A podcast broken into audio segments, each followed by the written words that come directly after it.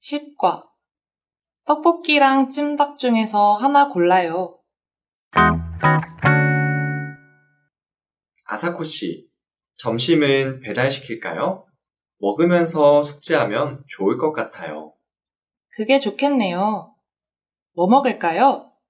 이 앱으로 먹고 싶은 것을 다 주문할 수 있어요.